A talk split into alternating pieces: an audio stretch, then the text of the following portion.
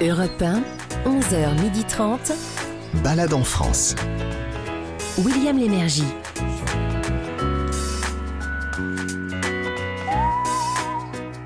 Madame, monsieur, bonjour, bienvenue à Balade en France. Si vous connaissez bien cette émission, Balade, ça prend un S chez nous, hein, parce que ce sont sept lieux et événements que nous vous proposons de visiter, comme chaque dimanche sur Europe 1. Ce sont des lieux peu ou, mal connus.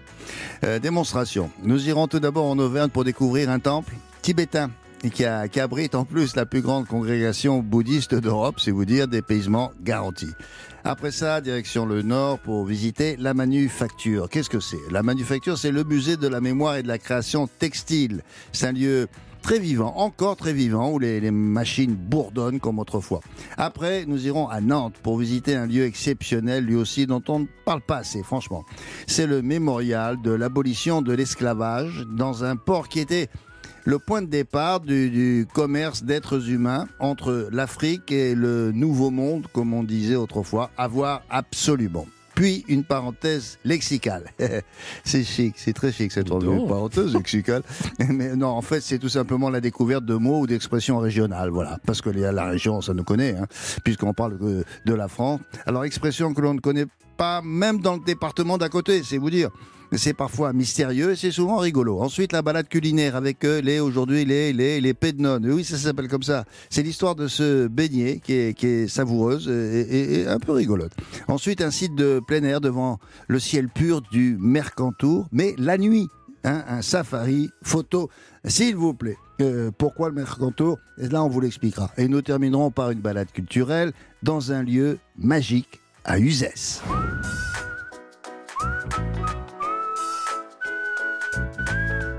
Alors, pour commencer, une balade en France insolite, direction l'Asie.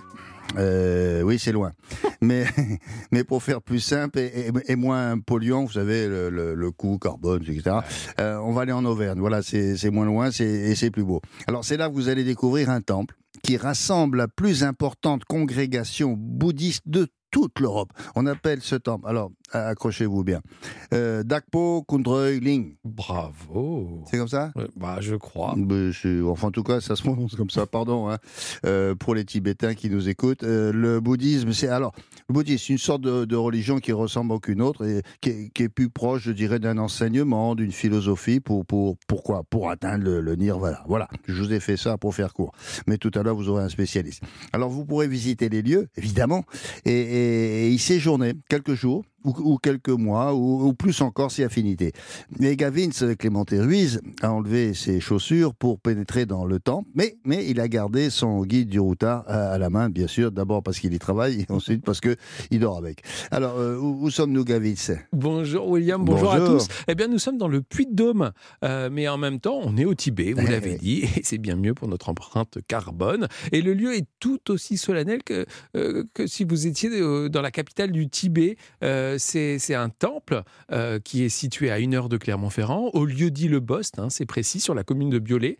Euh, il y a un certain protocole à ah respecter. oui, oui. J'ai été frappé d'un détail. Il faut pas mettre ses pieds pointés vers Bouddha quand ah on rentre. Mais pourtant, comment faire? Parce eh qu'il ben, est énorme, non? eh ben, on, on, se positionne de biais jamais les pieds devant Bouddha. Mais que ce soit euh, dans ce temple, mais partout ah, ah ailleurs, ah un temple bouddhiste, il ne faut jamais mettre ses pieds. Et quoi Vous avez un, moine qui fait Attention les pieds là. Exactement. Bon, on va appeler euh, sur place pour en savoir plus euh, sur ce temple bouddhiste en Auvergne, le plus grand d'Europe. Je répète, bonjour Alexandre.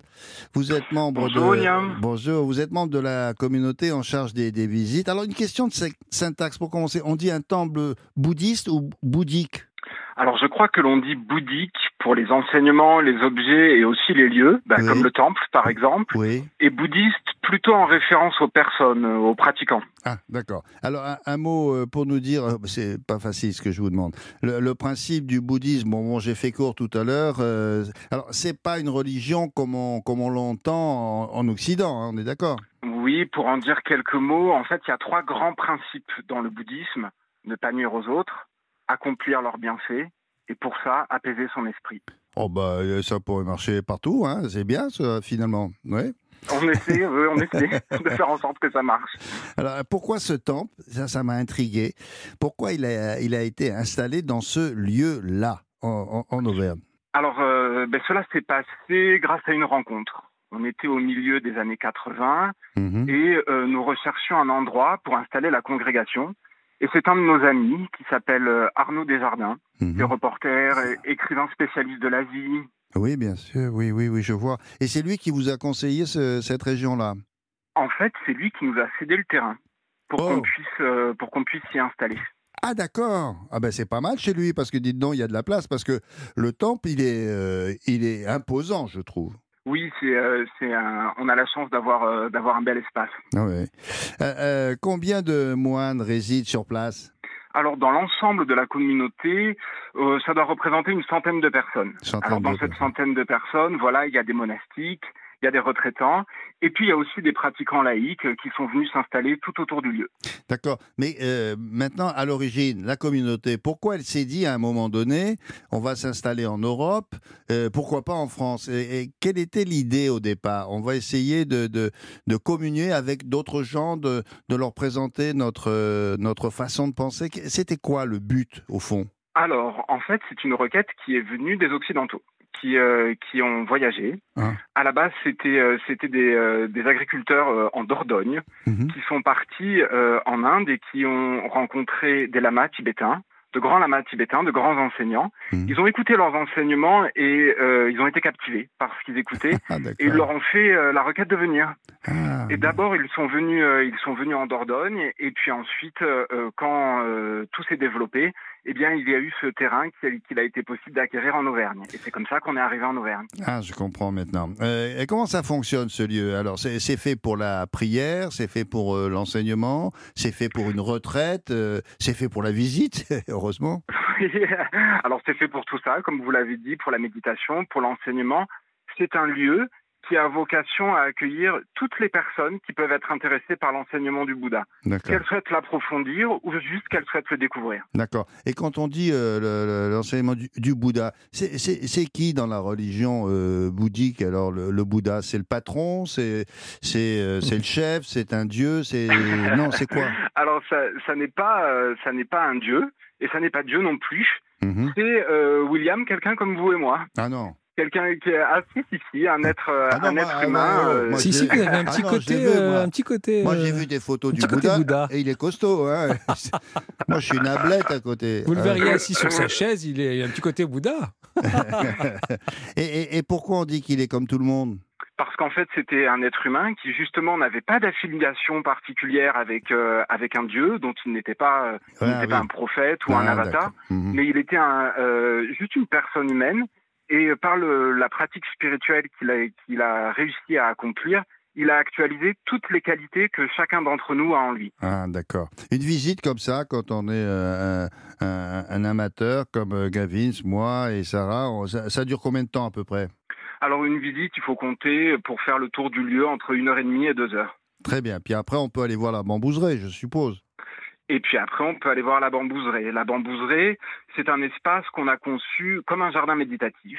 Mhm. Donc il y a un étang, on peut s'asseoir autour pour passer un moment, on peut venir en famille aussi. Et puis il y a une grande variété de fleurs, de plantes, de bambous. Mhm.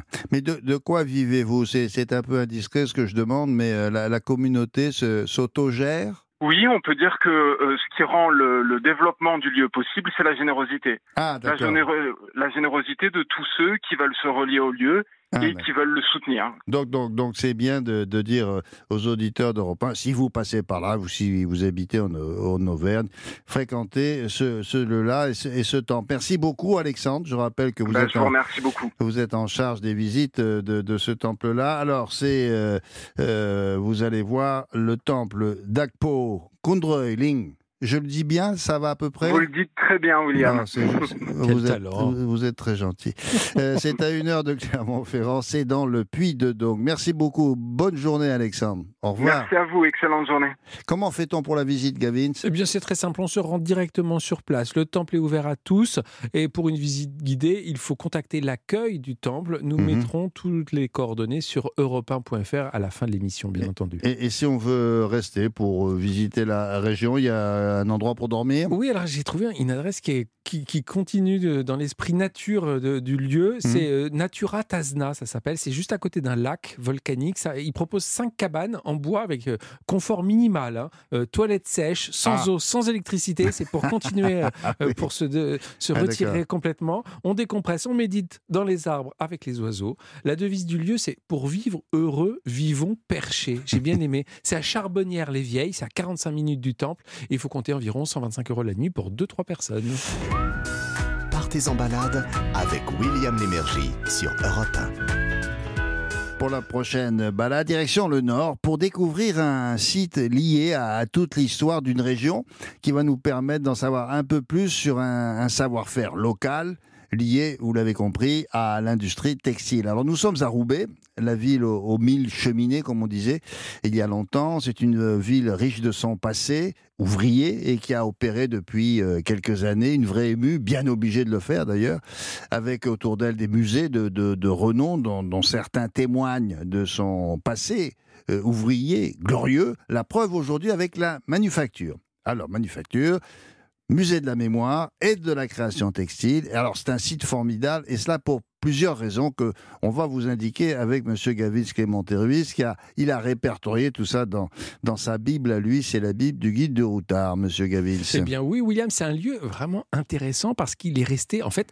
dans son jus. Hum. Euh, vous serez accueilli à la maison Cré qui est bien connu pour ses tissus d'ameublement, hein, pour, les, pour, pour, les fans, ils connaissent tous. Un lieu vivant aussi, parce que toutes les machines sont encore en marche. Mmh. Euh, vous saurez tout en faisant la visite de, bah, de cette industrie qui fait partie de la réputation de la maison et de la région, mais qui est aussi tournée aujourd'hui ah. vers l'avenir. Et oui, parce que je voulais juste rappeler que, que Roubaix a été classé ville d'art et d'histoire en 2001. Ouais et euh, qu'elle a été, euh, ça aussi vous le savez probablement au 19e siècle, la capitale quoi, de, de l'industrie textile en France et au 20e. Eh oui, hélas, avec le progrès, elle a perdu un peu de sa puissance avec les voyages ailleurs à cause de la délocalisation vers le Proche-Orient, le Maghreb, l'Asie et, et même au-delà. C'est bien vrai, mais c'est comme ça. Ouais, mais ce, ce, Roubaix qui est riche de ce passé, de son passé, comme on le voit encore aujourd'hui, est devenu vraiment une ville très créative. Avec, il y a plein d'ateliers d'artistes, et puis il y a ces musées, ce genre de, de, lieux qui étaient hmm. autrefois des, fabriques, des manufactures qui se sont transformées. Bon, parfait. Appelons sur place pour en savoir plus. Euh, bonjour, Émilie Colibali. Vous êtes la guide régisseuse de la manufacture. Oui, tout à fait, c'est bien ça. c'est bien ça. Alors, bonjour. bonjour, on dit bien la manufacture crée. C'est comme ça Oui, c'est ça, la ah. manufacture crée. Alors, ça s'écrit C-R-A-Y-E. Nous serions en Dordogne, on dirait craille. Mais, oui, c'est euh, ça. Dans, dans, le Nord, on dit crée. Alors, c'est une. Dans le Nord, on dit crée. En Belgique, on dit crée, puisque Israël crée était belge d'origine. Ah, d'accord. Alors, c'est une vénérable maison qui date de quand? Alors Israël Cré s'est implanté sur le site actuel en 1914. Oula Et à, l'époque, euh, dans cette usine, on fabriquait quoi? C'était déjà du textile? Oui, déjà du textile, principalement du tissu d'ameublement, mhm. avec une spécialité en fait sur les reproductions de tapisseries médiévales flamandes du XVe siècle. Oh là. Ah c'est précis. Ah c'est pointu là. Hein. on peut difficilement faire plus précis en effet.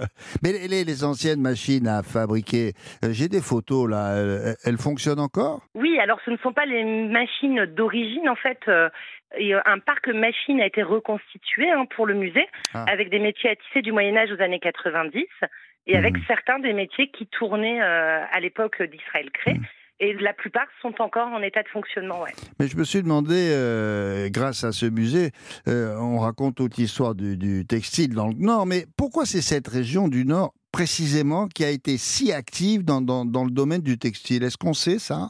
Oui, alors on a une longue tradition hein, qui remonte euh, au XIe siècle à peu près. Et en fait, les villes, pour pouvoir se développer, devaient avoir une autorisation. Et plusieurs villes du Nord ont eu cette autorisation. Et notamment, nous, ici à Roubaix, on a signé la Charte des drapiers en 1469 ah. qui nous a donné droit de vivre de cette activité. Alors maintenant, la, difficulté, c'est comment on fait pour rendre un musée euh, vivant, plein de vie, quoi. Un musée, un musée actif musée actif, c'est presque un oxymore, ça. Euh, hein ça, ça, fait, ça fait force, euh, force tranquille, allons bon. Non, parce Alors, que... je suis pas tout à fait d'accord, parce qu'un musée peut être très vivant et en fonction de la programmation euh, ah qu'on met en place, forcément, on peut rendre n'importe quel lieu vivant. Et donc, on a une programmation assez riche avec des visites destinées à différents types de publics, et Hmm. notamment des visites assez euh, euh, pédagogiques et fun Oui, non, pour mais- les enfants. Oui, mais c'est ça. Ce que je, ce que je disais que c'est un musée actif, c'est parce qu'il faut avoir un peu d'imagination. Euh, Gavin, c'est moi et toute l'équipe ici, on connaît beaucoup de musées, un, un peu tristouille, mais là, c'est pas le cas de celui-là. Alors, nous, on a une équipe qui fait en sorte que ça ne soit pas le cas et euh, on met en place pas mal de choses pour tous les publics. ouais. Alors, vous expliquez notamment euh, comme, euh, comment Roubaix a été obligé de se, se métamorphoser. Elle n'avait pas de choix. Alors, comment ça s'est passé, ça, cette métamorphose? Bah, la métamorphose de Roubaix, c'est encore axé malgré tout sur le textile, puisqu'on a aujourd'hui encore sur place des écoles hein, qui forment les ingénieurs textiles, Ah oui. qui forment au métier de la mode. On a pas mal d'ateliers de création textile contemporaine.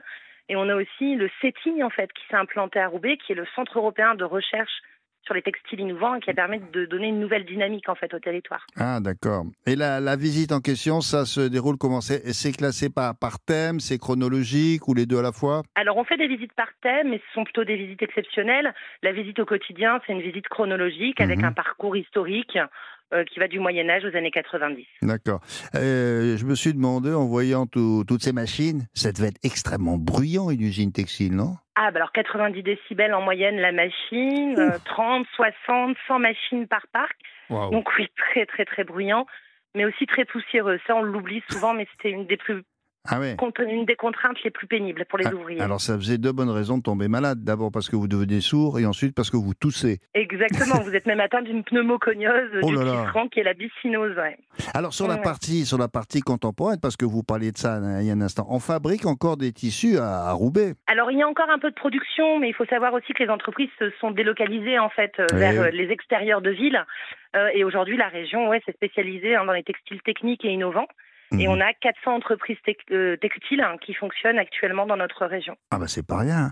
Euh, Ouais. Quand on visite la, la, la, la, la maison Cré, euh, on peut suivre des ateliers, on voit comment ça fonctionne ou pas? Oui, oui, oui, exactement. On a énormément d'ateliers thématiques, alors en fonction de notre programmation ou en fonction d'événements comme la Nuit des Arts, les Journées du Patrimoine, Mhm. avec des, bah, des cours hein, pour apprendre à coudre, à tisser, à broder. euh, vraiment, toutes les techniques textiles Mhm. sont présentes au musée. ouais. Oui, il y a la couture, le tissage, qu'est-ce qu'il y a encore qu'il peut y avoir? Euh, Broderie? Ah oui, broderie. Oh, voilà, broderie, le tufting, euh, il y a plein, plein de Je choses. vous verrais hein, bien euh, faire de la broderie, William? Oui, oui, mais je, je brode, oui. Ah, ça, Oui. je savais pas. Quand, quand, Quand je, vous voulez, William. La quand, quand je parle à la radio, je brode. On dit vous improvisez? Non, non, je brode. Merci beaucoup, Émilie, pour tous ces détails à propos donc de, la manufacture, euh, musée de la mémoire et de la création textile. Je vous souhaite une bonne journée. Au revoir. Merci également, au revoir. Alors, je rappelle que nous étions à Roubaix, dans le département du Nord. Gavin, comment ça se passe pour la visite? On, on peut y aller toute l'année ou pas? Oui, c'est ouvert euh, du mardi au dimanche de 14h à 18h, donc euh, dépêchez-vous hein, après l'émission, et avec deux visites guidées à 14h30 et 16h. Alors le tarif c'est 6 euros pour les adultes et 4 euros Oh, pour, les, pour les plus jeunes. un, un lieu pour manger sur place ou dormir, c'est comme vous voulez. Oui, alors là je, je continue encore sur le thème du textile et je vais vous inviter au Mercado Negro. C'est quoi? Bah, C'est un des lieux vraiment les plus branchés de Roubaix en ce moment. C'est installé dans une ancienne usine textile, encore une fois. On est dans un cadre industriel et dans l'assiette, eh bien là, euh, des spécialités portugaises. Ah oui, je me disais aussi Ouais. pourquoi, pourquoi Mercado Negro? Et ah ouais. oui, oui, d'accord. Et il y a des soirées euh, fado aussi en ce moment qui sont assez prisées. Euh, Regardez sur leur site Ouais. internet du Mercado Negro. Et à l'étage, si vous voulez, vous pouvez finir la soirée avec un petit cocktail. Mm. Il y a des tapas, etc. Bref, c'est un endroit très sympa pour une, une soirée très sympa. Oui, il faut savoir qu'il euh, teste tout, hein, le, le Gavin, ce Clément Théruge. De la broderie au tapas. De, de la, oui, et jusqu'au cocktail. Europe 1, 11h30, balade en France. William Lémergie. Balade en France avec un site du patrimoine. On vous propose maintenant de découvrir un lieu dont on ne parle pas assez selon nous et qui est pourtant indispensable pour tout savoir sur le commerce d'êtres humains tel qu'il était pratiqué au XVIIIe siècle entre des ports français de l'Atlantique comme Nantes, il y en a eu d'autres, euh, vers les pays d'Afrique de l'Ouest et enfin, après, euh, vers les, colonies du Nouveau Monde, puisqu'on disait ça comme ça, autrement dit l'Amérique du Nord. Alors, c'est seulement qu'il y a dix ans qu'on a enfin érigé ce bâtiment. C'est le, le mémorial de l'abolition de l'esclavage pour, pour bien comprendre cet épisode tragique de l'histoire de l'humanité. Et Gavis Clément Ruiz nous situe maintenant le, le lieu où nous sommes, Gavis. Oui, William, nous sommes à Nantes, en fait, donc dans le département de la Loire-Atlantique, plus précisément dans le quartier du quai de la Fosse. Mmh. Alors, c'est pas anodin ce choix. pourquoi? Parce que c'est aujourd'hui, c'est devenu un vrai lieu de vie. Mmh. C'est un lieu très agréable pour marcher, pour se détendre, pour jouer, lever la tête aussi. Vous verrez d'ailleurs, en levant la tête, et eh bien qu'il y a de très très beaux hôtels particuliers qui appartenaient à qui? Bah, Aux riches armateurs, eh qui rappellent là, dans ces cas-là, les, marchands de vie qui avaient exercé leur coupable activité dans des ports français jusqu'au milieu du XVIIIe siècle, là, sur le quai de la Fosse. Et c'est donc là qu'a justement été construit là ce mémorial qui mérite qu'on appelle euh, sur place pour en savoir plus Olivier Château. Olivier Château est adjoint au maire chargé du patrimoine de la ville de Nantes. Bonjour Olivier. Bonjour. Alors, c'est un lieu très original d'après les photos que j'ai vues. C'est comme une, euh, comment dire, une sorte de cube de pierre qui est posé comme ça au bord du quai. Est-ce que cette architecture a un sens particulier? Oui, alors en fait, on a deux espaces. Il y a une, euh, grande partie euh, sur le quai et puis il y a une deuxième partie sous le quai. Alors sur le quai, c'est une, une grande promenade en fait végétalisée. Ça fait près de 7000 mètres carrés, ah oui. avec une grande esplanade qui, qui, donne sur la Loire. Donc on, a, on est en lien direct avec le fleuve, avec la Loire. Euh, c'est un lieu très ouvert, hein. on est au cœur euh, du, de, de, la ville, du centre-ville, donc euh, euh les gens passent sur, euh, sur cette esplanade. On, mhm. a, on a même des joggeurs qui font leur footing le matin sur cette esplanade, et pourtant on est sur un lieu de, de mémoire, un lieu, un espace commémoratif. C'est tout le parcours en fait qui commence euh, en face du, euh, du palais de justice et puis qui va jusqu'au mémorial. Il y a toute une promenade en mmh. fait mmh. Euh, qui invite à la réflexion et à la commémoration. D'accord. Non, non, je me suis, je me suis demandé euh, euh, entre la mairie qui a, qui a souhaité ce, ce monument et, puis l'architecte, je me suis dit le fait que ça soit un bloc comme ça, un, cube de pierre, si ça avait un, symbole particulier, quoi, quelque chose de dur, de ferme, je sais pas, où, où on cachait des, des, gens. Je, sais, je me suis posé la question. Alors, les effectivement, vous avez raison, que les matériaux utilisés, c'est euh, des matériaux bruts. Il y a aussi ces lames de verre. En fait, vous avez des grandes lames mmh. qui qui en fait qui traverse l'espace public, donc en fait qui marque la coupure en fait entre euh, le passé euh, ah. avec la traite négrière, l'abolition qui marque la rupture euh, et la fin de, et, la fin de, de l'esclavage. Mhm. Et donc c'est euh, le symbole de ces grandes plaques de verre qui viennent couper en fait l'espace public. Euh, amène, amène cette, ce, ce, symbole important. Alors, vous l'avez dit, Olivier, on ne voit pas tout de, de l'extérieur. Il y a aussi une promenade, mais souterraine cette fois, c'est ça? Effectivement. On, une fois qu'on arrive à l'entrée du, du, mémorial, on descend, il y a des, il y a des escaliers qui, qui, vous font descendre en, en fait sous le quai. Euh, on arrive au niveau de, au niveau de la Loire, donc c'est aussi très impressionnant parce qu'on a l'eau euh, qui euh, affleure comme ça le mhm. mémorial, et puis on est dans un espace très très brut en, en, béton avec ces grandes plaques de verre en face en face de nous. et puis vous avez le mot liberté qui est traduit en 47 langues. Et effectivement, vous arrivez avec non seulement euh, la Déclaration euh, universelle des, droits de l'homme face à vous, et puis vous avez le début de ce parcours euh, souterrain. à ce moment-là. Olivier, il faudrait peut-être rappeler le principe de la traite négrière. Remarquez, il est assez simple. Hein. vous pouvez nous dire qui en était à l'origine? En fait, ça a commencé au, au 15e siècle par les Portugais avec euh, l'achat d'hommes sur les côtes euh, d'Afrique. Mhm. Et ça a été le début, en fait, de ce trafic euh, abominable mhm. qui a fait 12 millions de victimes au, total. Ouais. Énorme. En France, en ce qui concerne la France, qui a frété les bateaux? Ce sont les, armateurs ou, des intermédiaires qui, qui gagnaient de l'argent comme ça? Alors c'est les, armateurs, hein, et, Nantes a eu une place importante dans cette histoire sombre. La, France, c'était 13% des expéditions négrières, après le Portugal, après l'Angleterre, mais mmh très, très haut dans ces expéditions européennes. Mmh. Et puis Nantes, effectivement, Nantes représentait une part très importante de, de ces expéditions. 1714 expéditions sont parties de Nantes. Euh, après, il y a d'autres eh ports comme Le Havre, La Rochelle, Bordeaux, Saint-Malo qui ont participé, mais 43% des expéditions sont parties de Nantes. Donc Nantes avait une place euh, très forte et c'est des armateurs qui, euh, effectivement affrétaient les bateaux et engageaient, voilà, envoyaient les, les bateaux euh, remplis de, marchandises pour négocier l'achat de, euh, des, esclaves. Est-ce qu'on peut dire qu'on partageait cette idée euh, tragique avec des Anglais et des Portugais, mais qui l'avait eu au départ? Est-ce que c'était des gens du Nouveau Monde, là-bas, d'Amérique, qui souhaitaient ces esclaves, ou c'est une idée européenne? On dit, tiens, on va les fournir en esclaves. Il y a eu ce besoin, parce que dans le, dans le Nouveau Monde, effectivement, il y avait ce besoin de main-d'œuvre, oui. disons-le comme ça, pour, euh, pour les, mines, pour euh, les bah, plantations. Les, champs de coton et, euh, autres. Effectivement. Et, et, les Européens y ont vu une possibilité de commerce. D'accord. et donc, ça, c'est ce qui a contribué et à enrichir les, les, ports européens qui sont hmm. prêtés à ce commerce et puis effectivement à développer dans le Nouveau Monde la, production. Alors maintenant, le mémorial, il est organisé de façon chronologique? Comment vous l'avez construit ça? Alors en fait, il y, a, vraiment euh, à l'extérieur, vous avez euh, sur l'esplanade, sur la partie euh, promenade, vous avez des plaques en fait dans le dans le sol. Vous avez des plaques qui reprennent en fait 2000 plaques qui reprennent les noms des navires ah. et les dates des expéditions. D'accord.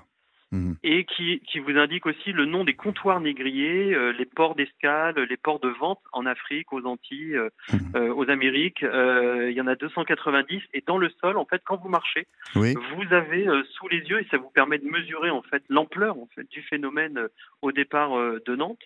Et puis quand vous descendez, vous avez cette cette ambiance plus qui amène plus à, à la méditation, à la réflexion. Euh, c'est d'ailleurs assez frappant. Hein. Quand on y rentre, on fait tout de suite silence. On le visite de manière très calme, en écoutant le bruit euh, de, la Loire juste à côté, et puis en lisant ces textes euh, de, où on rend hommage à un certain nombre d'abolitionnistes, euh, de personnalités qui se sont engagées pour la mhm. liberté, pour l'égalité des droits. Mhm. Euh, donc c'est vrai qu'on a ces deux éléments qui font le mémorial, mais c'est pas un musée. Hein. On a le musée d'histoire de Nantes qui retrace cette histoire-là, mais c'est vraiment un élément euh, pour rendre hommage et aux victimes et, et, à ceux qui ont combattu pour la liberté. Et Martin Luther King, entre autres, Victor Schellcher et j'en oublie probablement. Bon, merci pour toutes ces précisions variées. merci Olivier. Olivier, c'est le mémorial de l'abolition de l'esclavage. C'est à Nantes, vous ne pouvez pas vous tromper si vous vous promenez sur les quais. Euh, merci beaucoup, bonne journée.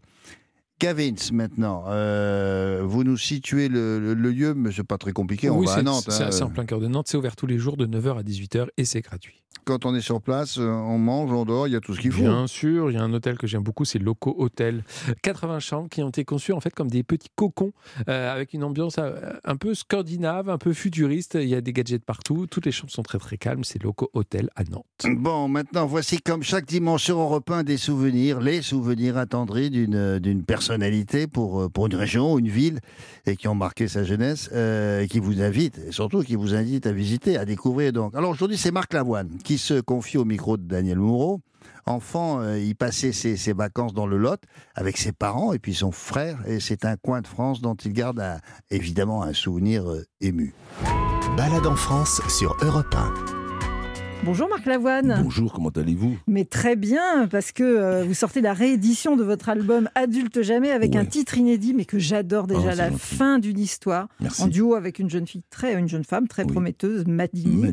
Je vous invite à découvrir. Mais alors, au début de votre histoire, euh, c'est-à-dire pendant votre enfance, vous passiez vos vacances dans le Lot.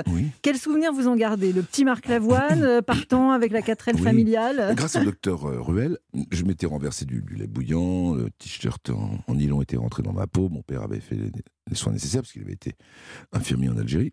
Et le docteur a dit allez dans le Lot, trempez-le dans l'eau, comme un escargot, et vous allez voir, ça va s'arranger. Donc nous sommes allés dans le Lot, j'étais petit, et on a rencontré des paysans qui nous ont euh, permis de, de, de, de, faire du camping sauvage dans leur euh, champ, près du Lot. Alors il y avait un noyer qui nous permettait d'avoir de l'ombre pour les, les choses euh, frais, à garder au frais, et on avait une tente bleue, et on dormait tous dans cette tente. Et voilà, et donc le Lot a été pour moi une, une renaissance. Et j'ai découvert l'art occitan, j'ai découvert aussi les, les petites pierres des oppidums gaulois, enfin plein de choses qui m'ont qui m'ont aidé à, imaginer. C'était la liberté. C'était les années 60, euh, donc euh, c'était sympa. Alors pour ceux qui n'ont pas la, chance d'avoir eu ces, vacances dans le Lot, qu'est-ce qu'il faut, qu'est-ce qu'il faut voir C'est une région qui est vallonnée, qui est pour les randonnées par exemple. Alors déjà le Lot est un est un fleuve merveilleux qui a des méandres avec des écluses. Il y avait donc un chemin de halage évidemment et euh, chaque euh, ville, village en tout cas qui, qui, qui, côtoie comme ça cette rivière merveilleuse euh, a des spécificités. Hein. il y a aussi le terroir, c'est-à-dire le foie de canard, le foie gras de canard. On mange très bien. Dans cette, dans cette région-là, c'est plutôt le canard. Et puis ensuite, vous avez d'autres vallées. Il y, a, il y, a, la région du Quercy. Et là, il y a Saint-Cyr-la-Popie, qui est un des ah. premiers villages de France, où mon père a habité d'ailleurs, et mon frère aussi était artisan là-bas. Un village d'artisans, de dessinateurs, de, sculpteurs, de gens qui vous proposent des choses assez belles, dans un village perché comme ça au-dessus du Lot, et dans cette région-là du Quercy, il y a un autre petit, euh, petit cours d'eau, une petite rivière qui s'appelle le Célé. Et c'est la vallée du Célé qui est très belle. C'est une région où on peut fréquenter la roche euh, et, suivre le, Lot comme ça euh, en, bord, en, bord de l'eau. Et puis aussi l'Écosse. L'Écosse avec ses oppidums, dont on parlait, les oppidums gaulois. Et puis le pont Valentré, évidemment, qui était construit du temps des Romains. Et ensuite, le Célé. Euh, la campagne un peu plus plus abritée, plus verte, avec des sous-bois, avec des, des balades à faire absolument divines. Et pour les randonneurs, il y a le GR36. Et le GR36, c'est un chemin de, grande randonnée que vous devez prendre avec sac à dos. Et là, vous, ne vous ennuyez jamais, il y a toujours une belle chose à voir. Quand vous avez faim, eh bien, il y a un tout petit restaurant qui va vous offrir des petites choses à manger, une salade de gésier, des petites choses assez sympathiques. Et puis, il y a le ratafia. Le ah. ratafia, c'est euh, le mou de raisin, après, après la récolte. Le mou de raisin, on le garde et on en fait une petite boisson qui s'appelle le ratafia. Euh, vous allez partir sur les routes de France, l'émission s'appelle mmh. Balade en France, vous allez partir en tournée et, on va pouvoir donc découvrir à la fois cet inédit et les chansons euh, bah, qu'on aime de hein, toujours. Venez et... nombreux parce que les disques, il en reste quelques-uns, je crois que tout, tout à disparaître. C'est pas les soldes encore, mais, mais c'est la réédition. voilà, la réédition d'Adulte Jamais. Merci beaucoup Marc Merci Lavoine. À, toi. à bientôt. Merci. Merci Daniel. Merci Marc. Euh, Marc Lavoine qui sort une réédition de son album qui s'appelle Adulte Jamais, Jamais, Jamais. Non, il n'y en a qu'un jamais. Et, et part en tournée dans toute la France. Il passera sûrement près de chez vous. Europe 1, 11h30. Balade en France. William Lémergie. Cette fois-ci, il s'agit de la balade culinaire qui concerne un célèbre beignet dont on ignore souvent la recette. Euh, mais avant cela, voici une balade sémantique. C'est très, Oh oui, c'est chic la balade sémantique. c'est bien, non? C'est bien, bravo, bravo. Autour d'expressions euh, employées dans une seule région et dont souvent on ignore le sens euh, de l'autre côté, euh, pas loin. quoi. Et c'est Sarah Doraghi qui feuillette ce dictionnaire des régions. Et aujourd'hui, on va compliquer un peu les choses. Euh, juste comme ça pour jouer vous et ah nous, on va on va essayer de deviner eh la, région d'où provient le mot ou l'expression. Ah, on n'arrête pas le progrès. Hein, Bonjour Sarah. Bonjour, bonjour Allez, on y Bonjour. Alors, je vous propose, pour commencer, l'expression avoir la cagne. J'essaye pas avec l'accent, hein. Avoir la cagne. Ah bah non, si vous dites ça, moi je, devine la région. Ah, bah non. pourquoi? Ça peut être à gauche comme à droite, hein, j'ai rien dit. Ah, oui, non, ça c'est pas faux. mais oui. Euh, la cagne, alors ça s'écrit C-A-G-N-E. Euh, c'est ça. Donnez-moi un exemple où vous mettez cette expression. Je devrais réviser mes examens, mais j'ai eu trop la cagne, quoi. Euh, je, euh, là, c'est facile, hein, parce que je ne vous ai ah pas bah mis dans la phrase la plus compliquée quand même. Je, ça voudrait peut-être dire je devais réviser mes examens, mais j'ai. J'ai eu envie de faire autre chose, euh, faire la cagne. Ça, c'est très poli. Non, c'est ah, pas ça. bon, alors C-A-G-N-E, qui signifie donc la flemme, avoir la flemme. J'ai la mmh. cagne, j'y ah. arrive pas, j'ai pas envie. C'est même pas avoir envie de faire autre chose c'est de ne pas envie de faire euh, ce qu'on est censé faire. Donc, et cette expression qui est utilisée donc dans le sud-ouest, voyez, vers la fin du 19e siècle, figurez-vous que ce mot était employé par les Français populaires de nombreuses régions de hmm. province. Aujourd'hui, on le retrouve principalement dans cette région, donc dans le sud-ouest de la hmm. France, en fait, dans ce côté. Euh, trop la cagne d'écrire ma chronique, par exemple. C'est un exemple, William. Hmm. Trop la Je me méfie. non, non, non. Et un verbe maintenant, ça vous intéresse ou pas? Oui, si, si. Un ah, Celui-là, il est transitif. Attention, c'est s'empéguer. S'empéguer. Je me suis empégué dans un caillou et je suis tombé. Non? Ça, marche ou pas? euh, Non, c'est plutôt se faire empéguer en fait. Euh, ah. C'est se faire prendre. Là, je mmh. roulais, euh, mmh. tu vois, je, roulais un peu vite. Je me suis fait embéguer par les, par les flics. Voilà. Je me suis fait attraper. Je me suis fait attraper, voilà. Je, je, mmh. je, me suis fait poisser même. Ça se dit dans le sud aussi. Et donc le, ça c'est vraiment entraînez-vous parce que c'est pas. Ah oui, c'est quand on vous versait du poids. En, en c'est ça? C'est ça, je me suis fait empéguer. Je me ah, suis fait avoir, je me suis fait voilà, attraper. quoi. Hmm. Euh, un dernier mot. Allez, un dernier mot, c'est j'ai reçu une schlaguée, j'essaye de bien le dire. Mhm. Eh, je vous aide un peu, SCH. Ça commence par SCH. J'ai reçu une schlaguée et je ne m'y attendais pas. Ah oui, je vous merci, alors vraiment, on est bien aidé. Euh, euh, ah, attendez, moi je me souviens d'un truc, on dit, oulala, il a, il, a, il a été dans un collège et on l'a traité à la schlag. Moi, je me souviens de ça, des collèges sévères. Vous voyez, ah, oui, oui, oui, euh, c'est dedans. On n'est pas loin. Ou Sachling Non, ça vient pas de Sachling Alors pas, non, mais c'est pas faux. Vous savez pourquoi? Parce que donc, au début, c'était quand même schlinguer, qui voulait dire puer. On utilise ce mot-là parce qu'à la base, à l'origine, le mot schlag voulait dire locumène. C'est après, avec le temps, que en fait, on l'utilise plus dans le sens moral plutôt que physique. Mais alors attendez, on a, on a donc battu quelqu'un. En fait, schlaguer, c'est battre. Voilà, c'est ça. Ah. C'est battre, se prendre une dérouillée, une raclée, une torgnole, appeler ça comme on Et ça, ça, sentait mauvais, quoi. Le, voilà. cadavre sentait mauvais. Par l'intermédiaire des dialectes alémaniques, le verbe schlager, qui donc signifie cogner, euh, de l'allemand, schlagen. Et vous êtes à une lettre près de schlafen, ce qui veut rien, ce qui n'a absolument rien à voir. C'est à une lettre près, vous ne risquez qu'une sieste. Hein. Schlafen, c'est dormir. Ah. Donc voilà, je voulais aussi souligner que maintenant je faisais des jeux de mots en allemand. Je pense que je suis porté par les anges. On pas le progrès. C'est pas trop de talent pour cette émission. J'ai peur oui, que ce soit. Oui, oui, mais heureusement c'est assez rare. Tout, va bien. ça risque pas d'être trop. Bon, alors, euh, on, se retrouve tout à l'heure. Hein. Ça, c'était l'intermède euh, musical. Euh, musical. Le Tour de France de la gastronomie, c'est dans Balade en France sur Europe 1. Voici donc notre balade culinaire avec le chef Fabrice Mignot, s'il vous plaît. Alors aujourd'hui, il a choisi de nous parler d'un. Alors je serais tenté de dire d'un dessert, mais c'est pas seulement un dessert, moi, à mon avis, pour le goûter, ça marche aussi. Il s'agit du P de nonne. Ben oui, ça s'appelle comme ça, mais pour quelle raison? Excellente question, je ne manquerai pas de la lui poser. Mais d'abord, bonjour Fabrice. Bonjour William. Alors, il faudrait nous dire pour ceux qui ne connaissent pas ce, ce, P de nonne, euh, à, quoi ça ressemble physiquement? Ça ressemble à un petit beignet euh, soufflé, en fait, euh, mhm. saupoudré de sucre et de cannelle. En fait, c'est une pâte à choux qui est frite. Voilà, pâte à choux frite. Mhm. Au lieu de la faire cuire au four comme un éclair ou comme un chou classique, elle est frite et ça fait un beignet. Voilà, tout simplement. Bon. Elle a plusieurs noms, hein, d'après ce que j'ai ah. compris. Vous dites bien déjà que P de non, on va passer une bonne chronique, c'est sûr. Hein. Donc, en effet, elle a plusieurs noms. Oui. Donc, on l'appelle également hmm. beignet de vent. Oui. Beignet venteux. Oui. Euh, on l'appelle aussi des fois dans la région soupir de nonne. Là, là, je m'excuse d'avance pour la vulgarité, mais c'est le nom. Hmm. Ça s'appelle aussi des P de putain oh. et P de vieille aussi. Alors, ou même bougne. Alors, s'appelle aussi. vous dites bougne ou bugne?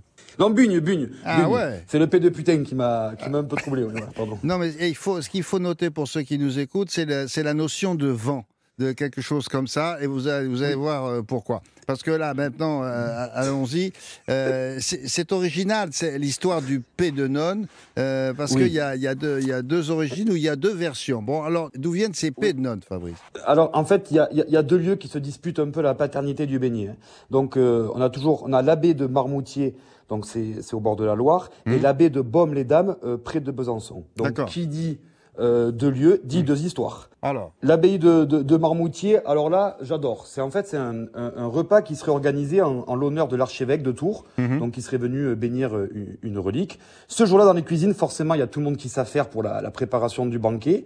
Et parmi les nonnes, on a Agnès. Agnès, que l'on dit sage, pieuse, gracieuse, vous, voyez le genre, quoi. Il n'y a, rien qui dépasse. Une nonne, quoi. Et, elle aurait laissé tomber une cuillère de pâte à choux dans une marmite pleine de graisse. Donc ça, c'est une erreur. Dans le stress, elle aurait laissé échapper euh, un petit son inhabituel. Vous voyez ce que je veux dire? Et donc, c'est ça, c'est une flatulence heureuse, et je dirais même, moi, une flatulence bénie, qui donnera euh, naissance à cette gourmandise, le pédonone. Oui, d'où la notion de, vent. Hein. Bon. Alors ça, c'est la première version, mais il y en a une autre, parce qu'il y a une autre abbaye. Alors, la deuxième hypothèse, c'est quoi? Alors, la deuxième, elle est peut-être un peu plus probable, mais, mais moins rigolote, hein, à mon hmm. goût. Donc, en fait, c'est un, un, un, journaliste, Georges Dubosc, qui a, qui a une, une, autre histoire, on va dire. Il parlerait plutôt de P, en fait. P-A-X, et non de ah. P, P-E-T. Ah, d'accord. Ah, et donc en fait, c'est une religieuse qui aurait donné la recette du beignet à, on va dire, à, aux voisins. Où il y avait une relation un peu tendue avec les voisins. Elle a donné la recette et du coup, il y aurait eu la paix entre les deux. Mais euh, sincèrement, je préfère l'histoire d'Agnès. Ah, oui, elle est plus rigolote. Eh bien, je me demande si elle est, comment vous dire, moi, je, sens un peu comme un parfum de vérité. voilà, euh, bon, on va garder celle-là. Hein. Ouais. Euh, bon, alors. Ça paraît plus plausible. Ouais. Euh, alors, allons-y pour la, la recette maintenant, Fabrice. Alors, donc là, William, je vous l'ai fait dans les grandes lignes parce que vous, aurez le, détail sur le site internet. Bien sûr. Donc, en fait, on fait d'abord une, pâte à choux classique. Donc, dans une casserole, on va porter à ébullition simplement du lait, du beurre et du sel. Mhm. Donc, imaginez-vous, vous avez euh, un, mélange, voilà, de liquide qui est en train de bouillir. À côté de ça, vous, enlevez du feu, vous ajoutez la farine. Mhm. Du coup, qui dit farine, ben, dit pâte. Vous allez bien mélanger, vous allez obtenir une pâte. Cette pâte, elle est encore dans une poêle. Vous la débarrassez dans un, dans un saladier mhm. et vous allez incorporer les œufs un à un. Donc aujourd'hui, on a les robots pour le faire. Moi, je le faisais euh, au lycée hôtelier euh, avec les bras. Je peux vous dire que, que ça muscle l'histoire. Hein. Donc on a, on a une pâte voilà, qui, est, qui est homogène. Et ensuite, eh bien, à, la cuillère, on fait des petites boules. On va les frire. Donc dans une huile à, à 110 degrés. On va les frire assez longtemps quand même, une dizaine de minutes. On va avoir des beignets très colorés. Et ensuite, on les débarrasse sur un papier absorbant pour enlever euh, l'excédent de gras. Et on saupoudre de cannelle et de sucre, très simplement. Mais quelle est la différence entre, un, j'allais dire, un beignet classique et, ce P de nonne là C'est une très bonne question. D'habitude, le beignet classique, il est fait avec une pâte à beignet. Donc, on va dire, euh, c'est pas du tout la même préparation. Hein. C'est comme une pâte à crêpes, si vous voulez, un peu épaisse. Uh-huh. Alors que le P de nonne, c'est une pâte à choux. Ah. C'est vraiment euh, comme un éclair, comme l'éclair, mais qui est frit, quoi. C'est vraiment pas la même recette. Et du coup, ça va vous faire deux aspects différents le, le, pédonone, il va être euh, un peu plus, euh, un peu plus soufflé. Vous voyez ce que je veux dire? Il va être, c'est voilà, le, c'est un P quoi. C'est un peu plus euh, volumineux. Voilà, c'est un peu plus aérien. Mais ça se mange tiède, peu importe? Bah, le, top, comme beaucoup de pâtisseries comme ça qui sont frites, c'est des manger tièdes. Pourquoi? Parce que dès qu'on laisse refroidir, on a tous des souvenirs avec ça. Dès qu'on laisse trop refroidir tout ce qui est frit, bah, le gras, on le sent un peu plus. Quoi. Ouais, c'est dommage. Bon, bah, ça me paraît pas mal, euh, cette affaire-là. Euh, merci beaucoup, euh, Fabrice, pour cette recette. On vous retrouve la, la semaine prochaine. Mais ça, voilà, on sait qu'il y a une double, une, double paternité maintenant, à, à, vous de choisir. Et de toute façon, Fabrice Pignot, lui, retourne dans son Toulouse, dans sa Toulouse natale. à bientôt pour une autre euh, recette régionale. Merci Fabrine, au revoir. Au revoir. Europe 1, 11h30. Balade en France. William Lémergie.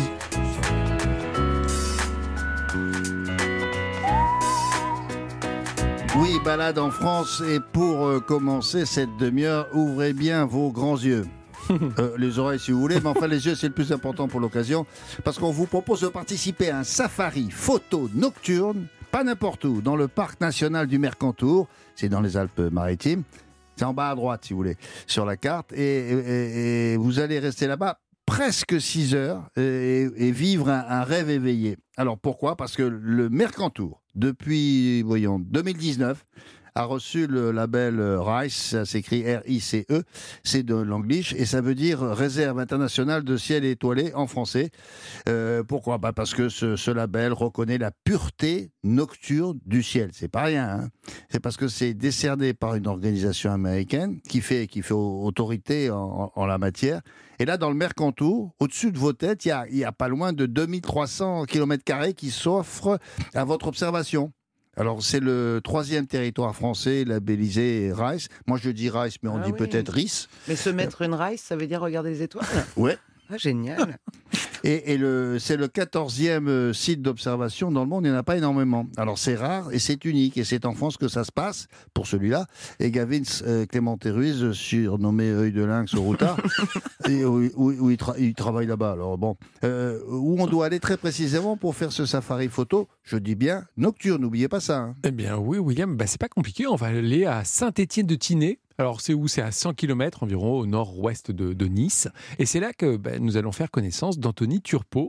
Anthony, il est professionnel de montagne en journée et la nuit, il se transforme, attention, en guide d'observateur d'étoiles. Rien que ça, ça me fait rêver, moi. Ah, c'est pas banal comme boulot, ça. C'est génial, non? Et qu'est-ce que vous faites la nuit? Ben, Moi, je suis, euh, je suis professionnel de montagne la journée, mais la nuit, je suis observateur d'étoiles. Ah, ça doit faire, il doit faire tomber les filles.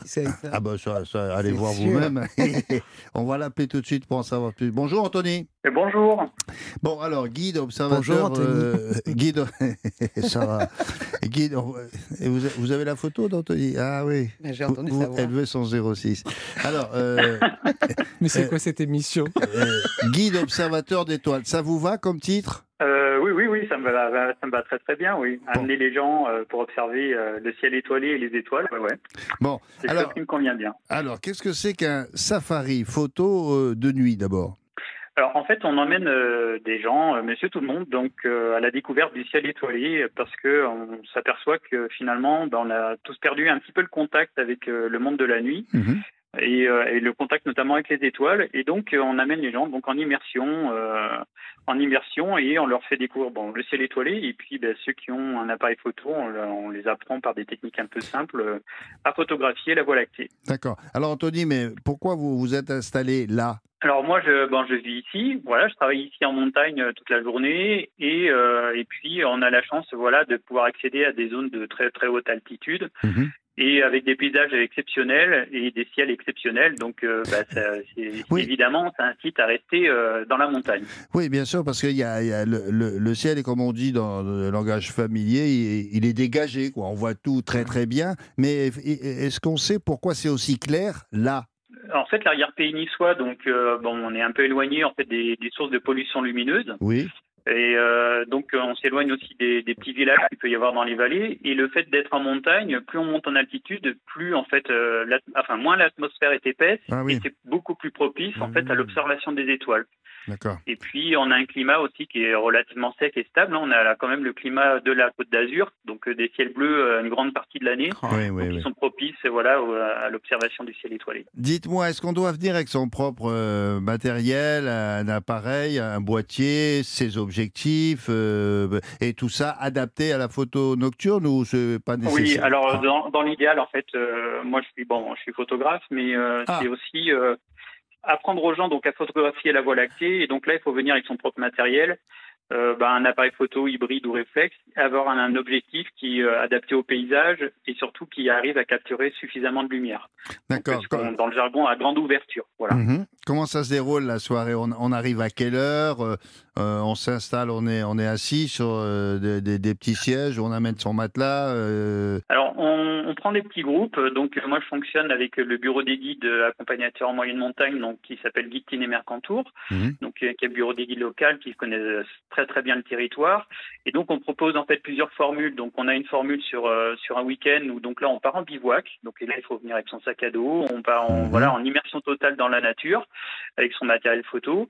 Et puis, on a une autre formule plus légère où là, c'est de la randonnée nocturne enfin randonnée, petite randonnée, voilà, pour découvrir le ciel étoilé avec euh, bah, des histoires autour des constellations, mmh. euh, identifier les principales constellations.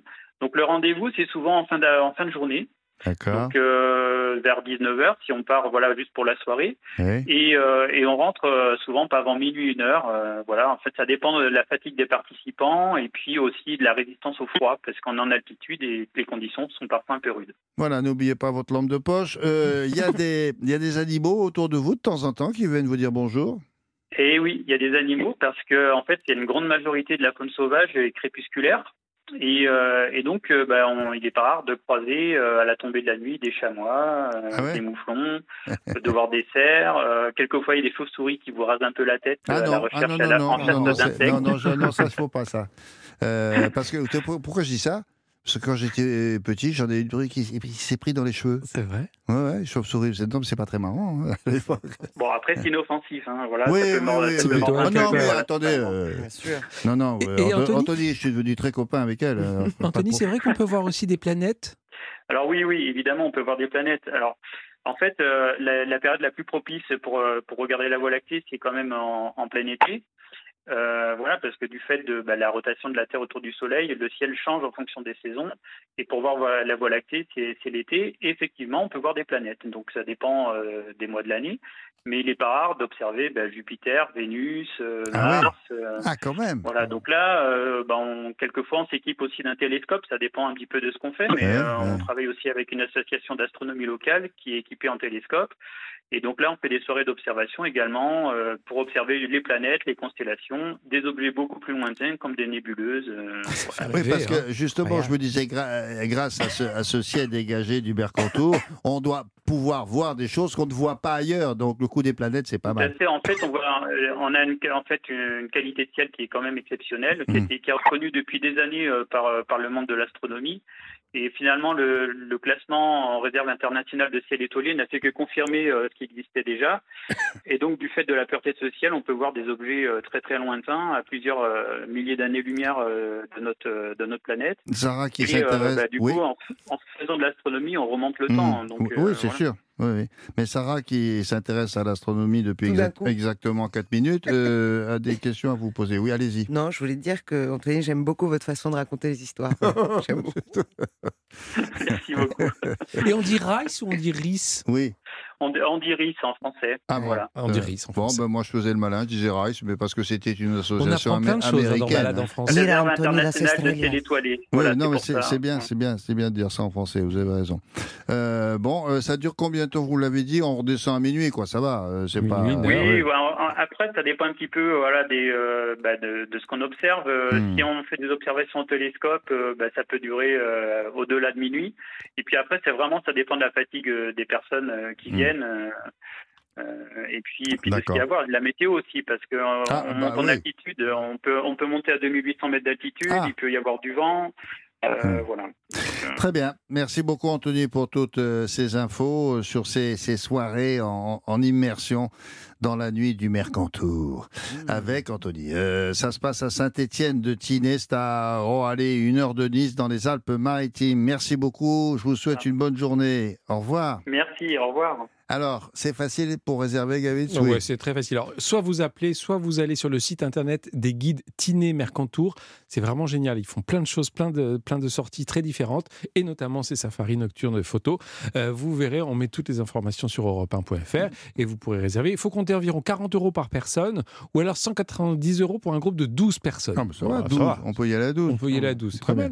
Euh, un endroit pour dormir dans, dans le coin. Alors, ou alors vous dormez sous une tente, euh, vous restez là-haut, hein, si ça vous fait plaisir. Mais sinon, vous avez une chambre d'hôte juste à côté, ça s'appelle les Toits Rouges. Ce sont cinq chambres vraiment très originales avec un confort montagnard. C'est à Saint-Étienne-de-Tinée, hein, c'est juste au point de départ euh, des balades, des safaris. Donc c'est, ils font aussi une table, donc euh, si vous avez envie de manger sur place, tout est bio, ça vient du potager juste à côté. 90 euros la nuit pour deux personnes. La culture, toutes les cultures, sont dans Balade en France sur Europe 1. Madame, monsieur, pour la dernière demi-heure de cette émission, nous vous emmenons maintenant à Uzès, dans le Gard, en Occitanie, labellisé, s'il vous plaît, ville d'art et d'histoire, qui comprend euh, pas moins de... Vous savez qu'il y a combien de musées là-bas? Euh, euh, non, ah non c'est énorme. 33 musées sur ou alors dans les, euh, comptant les ah environs. Ah, non, mais c'est énorme. Et euh, euh, aujourd'hui, avec Sarah Doraghi, on va découvrir une, curieuse librairie. C'est la librairie de la place aux herbes. D'abord, c'est joli comme nom.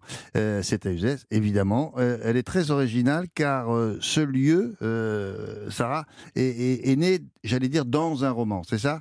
C'est exactement ça, William, oui. C'est le roman d'Éric de Kermel qui s'appelle, non pas La librairie, mais La libraire de la place aux ah, herbes. La libraire, d'accord. La libraire de la place aux herbes. Et qui a inspiré le nom de cette librairie. Mhm. Alors, vous voyez bien qu'il n'y a pas que dans les romans qu'il y a les belles histoires. L'auteur écrit ce roman mhm. et qui connaît un énorme succès. C'est quelle année C'est vendu à plus de, 2000, de 250 000 exemplaires. oui, euh, énorme. Et donc, ce talentueux romancier rencontre qui?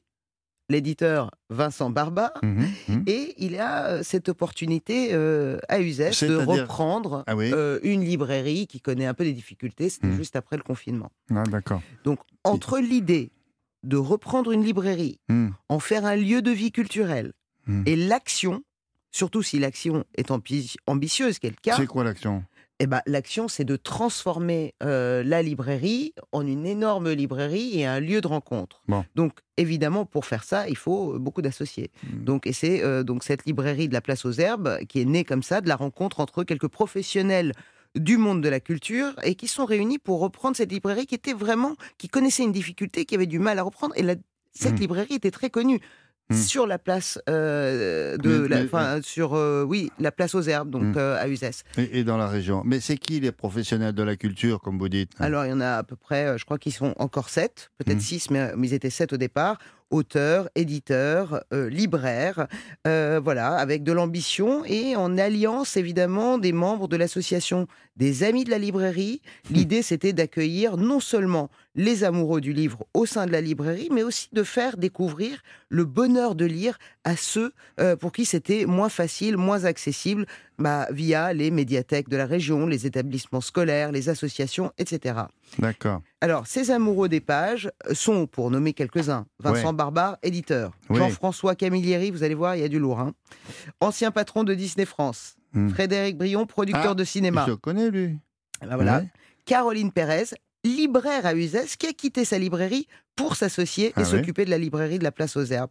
Et euh, évidemment, euh, l'auteur euh, Éric de Kermel, dont le roman a inspiré ce, hmm. le nom de la librairie. Alors, ces personnes sont surtout associées autour d'une communauté de valeurs. Vous imaginez bien, connaissance, partage, échange, savoir, et puis un amour commun, la magnifique oui, ville mais c'est pas, pas, une pas une faculté, c'est pas une université. Tout ça doit être joyeux. Ah, mais c'est eh très joyeux. Ah bon Attendez, on est à Uzès, hein, on n'est pas à Paris. Hein. et là-bas, les gens, ils se la jouent pas. Quoi. ils se la pas. non, ils se la racontent pas. Ils sont là euh, pour voilà, partager une passion commune, la mhm. littérature, et plus si affinité. Hum, et, dans cette ville d'art et d'histoire, une passion commune, la littérature. Bah, on est justement en ligne. Ça tombe bien, dis donc, avec Vincent Barbare, l'éditeur, dans la vraie vie. quoi. Bonjour Vincent, comment ça va? Bonjour William Lémergie. Ça va très bien, merci. Je suis content que vous parliez de librairie à Uzès. Bah, merci. Oui. merci à Sarah qui a déjà presque tout raconté. Euh, oh, oui, non mais racontez-nous votre Bonjour expérience. Vincent Barbare. Bonjour. Bonjour euh, Sarah Doraghi. Euh, racontez-moi l'histoire de, de, la librairie. Qu'est-ce qui vous a poussé à devenir libraire? Vous me direz, vous étiez pas loin, vous étiez éditeur toujours éditeur. Mais oui. Mais, voilà. Mais ce qui m'a poussé, c'est qu'il y avait une magnifique librairie donc, sur cette sublime place aux herbes du Zest. Et cette librairie, comme beaucoup d'autres en France, avait un problème de transmission. Donc un problème, il fallait reprendre cette librairie. Et les problèmes se sont accentués avec la période de l'année 2020 où je vous rappelle que le livre n'était pas encore un produit de première nécessité. et donc les libraires ont été fermés deux fois, deux fois, deux mois, les deux, les deux confinements. Hmm. Et donc, euh, je dirais, ça a été un peu la, goutte d'eau. Et euh, quand j'ai rencontré euh, ceux qui avaient créé cette librairie il y a 40 ans, ils m'ont dit que cette fois, bah, ils voulaient vendre et que s'il n'y avait pas de repreneur, ça allait fermer. Et donc, pour moi, c'était inimaginable. Et donc, j'ai décidé sur un coup de tête qu'on n'allait pas laisser tomber cette librairie, qu'on allait la reprendre. Bon, à ce moment-là, je ne sais pas trop avec qui je vais faire ça et comment ça va se faire. Et finalement, bon, les planètes ont été bien alignées comme l'a raconté Sarah Doraghi, ben, effectivement, j'ai fédéré un certain nombre d'amis, euh, mhm. acteurs de la culture. Je ne connaissais pas Eric de Kermel, et quand j'en parle à un de mes premiers associés amis qui me dit, il ben, faut absolument que tu rencontres l'auteur de la libraire de la Place aux Herbes, et je rencontre Eric de Kermel, d'abord qui, qui m'autorise à appeler cette librairie la librairie de la Place aux Herbes, et puis, et puis voilà. Et puis, ce qui fédérait un peu tous ces associés, c'est bon de reprendre une librairie, éviter qu'un centre-ville, un de plus, euh, n'ait plus de librairie euh, à disposition eh des lecteurs de la ville. Voilà. Et également, ce qui nous, ce qui nous motivait, c'était au-delà de faire un commerce, c'était également de faire un, un, lieu de, de, de, partage culturel dans la ville d'Uzès. Et, et ça, je peux dire bon, qu'on on a, on a réussi, et soutenu par la mairie, soutenu par la communauté de communes, on fait, on a une librairie, donc est un commerce, mais en plus de ça, on fait venir euh, régulièrement dans une magnifique salle euh, ultra moderne que nous met à disposition la mairie une fois par mois. On fait venir des auteurs. Mhm. je ne vais pas tous les citer, mais euh, Sorge Chalon, dont Bernard Weber, Raphaël Antoven, ouais. euh, Amélie récemment, et la semaine prochaine, Laura Adler. Et donc ça, c'est c'est dans cette magnifique salle mise à disposition par la mairie pour des conférences. Et dans la mesure du possible, on essaie de faire en sorte que les auteurs aussi aillent rencontrer les lycéens. J'ai en mémoire une rencontre, Sorge Salandon est allé dans le lycée d'Uzès. Les, les lycéens en cours de philosophie sont venus pour une sorte de séance spéciale de philo avec Raphaël Antoven au sous-sol de la mhm. librairie. Ah, donc, ah. on, Vous avez dit sous-sol. Qu'est-ce qu'il y, a ben qu'est-ce qu'il y a sous la librairie? Il y a un trésor? Parce qu'il y, y, a un sous-sol extraordinaire. Extraordinaire. C'est un sous-sol avec, avec, des, avec des voûtes du Moyen-Âge qu'on a entièrement restauré. On en a fait une sorte d'auditorium. Il y a 70-80 places de mémoire. Et là, on peut faire venir aussi régulièrement des auteurs pour des conférences. Euh, voilà, pour des conférences. Hmm. pour, des échanges. On fait venir les enfants aussi le samedi matin. Alors, ce qui est formidable euh, avec vous, Vincent, c'est quand vous dites en préambule, oh, bah, j'ai plus grand-chose à raconter, mais ça, euh, quand même, hein. Ah eh, il y a de la matière quand même hein, quand il parle. Hein. Euh, vous aviez vos habitudes dans la région C'est tombé sur Uzès C'est par hasard? Non, c'est le, hasard fait que j'avais j'avais une maison qui était à 20 km d'Uzès, et donc quand cette magnifique librairie s'est retrouvée, je dirais, en, panne de repreneur à 20 km de la maison, ah je me suis dit, ce serait trop trop trop idiot de la laisser comme ça. Voilà. Donc, euh, vous, étiez un peu, vous êtes chez vous là-bas, voilà, pour, de, pour, de, pour de nombreuses raisons. Euh, euh, on va donner les, avec Sarah les, les prochains rendez-vous. Sarah, vous vouliez parler à Vincent? Oui, euh, je voulais dire que maintenant c'est désormais chez moi aussi, parce que c'était, euh, j'ai appelé l'éditeur en disant voilà, je, compte parler de cette librairie, qu'est-ce que vous me proposez? Et il m'a dit ma maison. Mmh. Je trouvais ça extrêmement généreux, c'est la première fois.